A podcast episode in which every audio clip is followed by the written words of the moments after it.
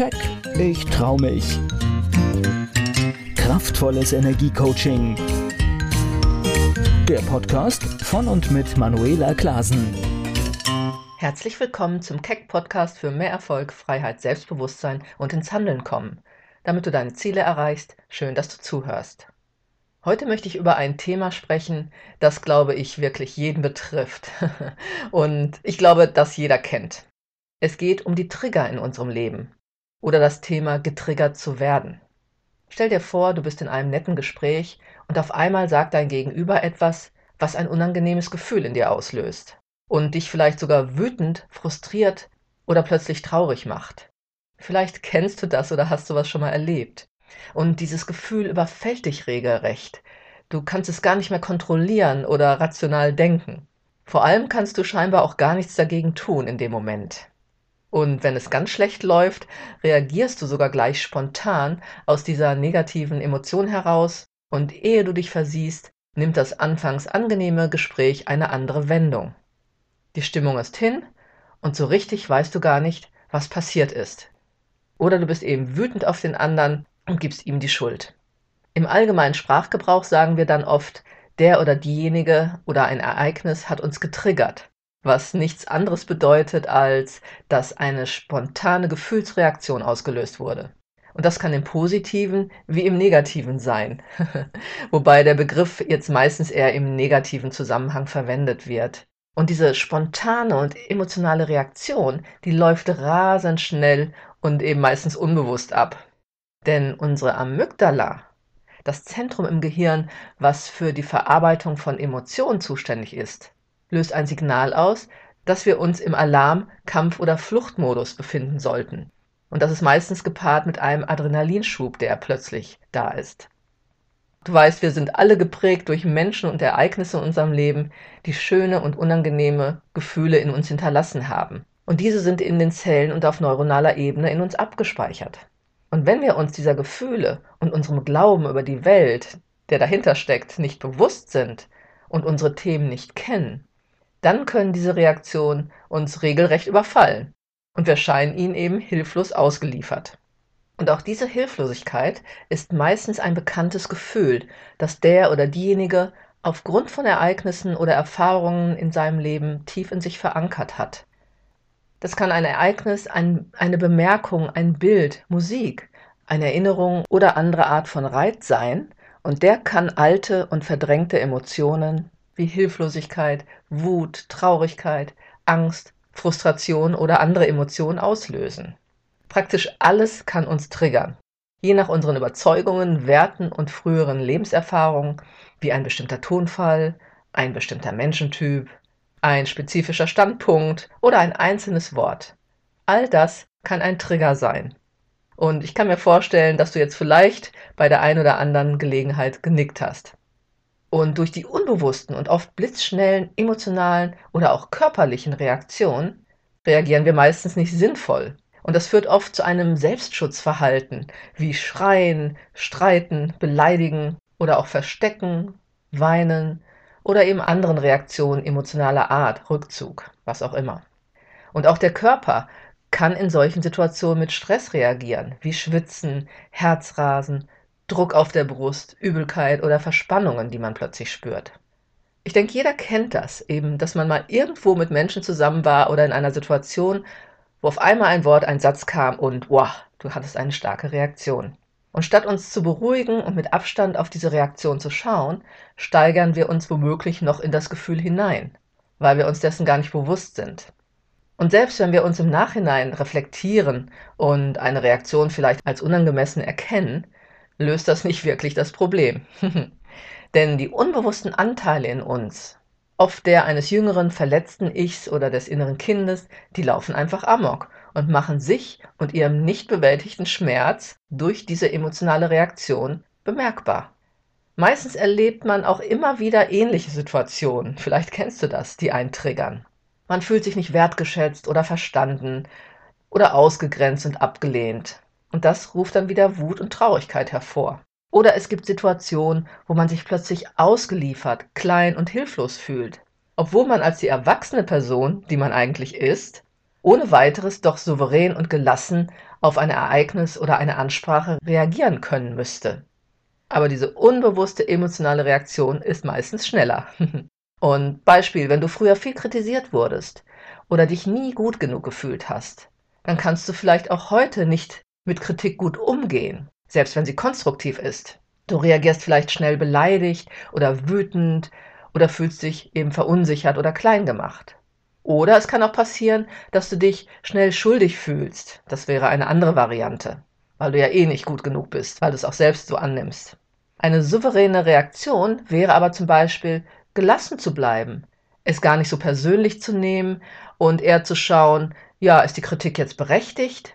Dann kann man ja was verändern oder sich sogar dafür bedanken, weil man sich verbessern kann. oder passt es einfach gar nicht für dich und dann kannst du es bei dem anderen lassen, als dessen Meinung, die du dir nicht zu eigen machen musst. Also du musst dir auch nicht jeden Schuh anziehen. Du bleibst bei jeder Reaktion dann eben gut mit dir und deinem gesunden Selbstbewusstsein verbunden. Und darum geht es letztendlich. Man muss nicht mit den Meinungen anderer übereinstimmen, sie aber ihnen auch letztendlich lassen können, ohne damit eine übermäßige emotionale Reaktion zu verknüpfen. Denn sonst hat es meistens auch etwas mit dir zu tun. Im Sinne eines oft unverarbeiteten Schmerzes oder halt unbewussten Reaktionsprogrammen. Also zum Beispiel eben auch wieder Dinge zu persönlich nehmen aufgrund von abgespeicherten negativen Emotionen oder Erlebnissen.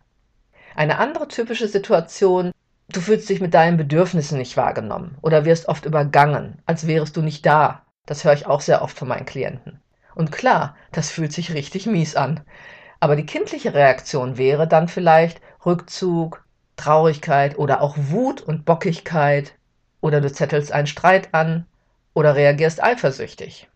Die erwachsene Reaktionsmöglichkeit wäre wiederum, es nicht persönlich nehmen zu können, oder es anzusprechen, wie man etwas empfindet oder auch die Empfindungen, die man hat, zu kommunizieren. Aber, und das ist jetzt das Wichtige, ohne die Erwartung an die anderen, dass sie dich unbedingt verstehen. Natürlich wünschen wir uns das. Aber wenn du ganz klar bist bei dir, brauchst du es nicht. Und das ist wirklich schwer. Denn natürlich, man will verstanden werden. Ja, und es könnte aber sogar auch passieren, weil es den anderen gar nicht bewusst war. Oder eben auch nicht. Aber wenn du klar bei dir bist, kannst du es dann so stehen lassen. Also wenn du nicht aus deiner negativen Emotion heraus, sondern aus deiner inneren Klarheit heraus kommunizierst und dir vielleicht auch bewusster wirst, dass da ein Anteil in dir sitzt, der oft übersehen wurde oder der darüber noch traurig ist und deshalb so schnell anspringt, dann wird es definitiv leichter, weil du diesen Anteil in dir selbst auch endlich mal wahrnimmst. Und das ist immer der erste Schritt. Und dann geht es im weiteren Schritt darum, dass du dich um diesen verletzten Anteil mal selbst erstmal kümmern darfst. Denn erst dann, wenn du dich selbst siehst und selbstbewusster wahrnimmst mit allem, was dich ausmacht und dich damit annimmst, entsteht im ersten Schritt Selbstliebe und daraus Klarheit. Und das ist definitiv eine bessere Energie, um gut zu kommunizieren, in dir oder auch im Außen und auch reagieren zu können. Oder halt Lösungen in einem Konflikt zu finden. Anderes Beispiel für erstaunliche Emotionen. Stelle dir vor, du hast eine geliebte Routine entwickelt. Ein besonderes Café, in dem du dich besonders wohlfühlst und auch die Bedienung ist ganz besonders freundlich zu dir. Und auf einmal, von einem Tag auf den anderen, ist dieses Café geschlossen. Du bemerkst neben der verständlichen Überraschung und vielleicht auch dem Gefühl von, ach wie blöd, das war so ein schöner Ort für mich, eine Traurigkeit, die dir seltsam vorkommt. Und das wäre zum Beispiel eine emotionale Reaktion auf die Schließung, die vielleicht tiefer geht, weil dein Aufenthalt dort vielleicht mit einem emotionalen Mangelgefühl einherging, das dort aber kompensiert wurde. Und wenn du zum Beispiel dahinter schaust, könntest du bemerken, dass du mit dem Platz ein Gefühl von Geborgenheit, Ruhe, aber auch angenommen und Willkommensein verbunden hast, weil dich alle schon kannten und freundlich zu dir waren. Und auf einmal sind sie weg ohne ein Wort, und du fühlst dich vielleicht regelrecht im Stich gelassen oder eine Ressourcequelle scheint versiegt. Und auch hier bei diesen vielleicht erstaunlichen Reaktionen geht es eigentlich um ein anderes unbewusstes inneres tiefer liegendes Thema. Vielleicht ein Verlust, den du mal erlebt hast.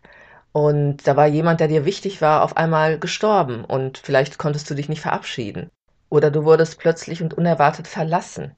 Oder kennst einfach Situationen, wo du dir im Stich gelassen vorkamst, weil auf einmal Menschen nicht mehr zur Verfügung standen. Oder du hattest ein Umfeld, wo dir Geborgenheit gefehlt hat.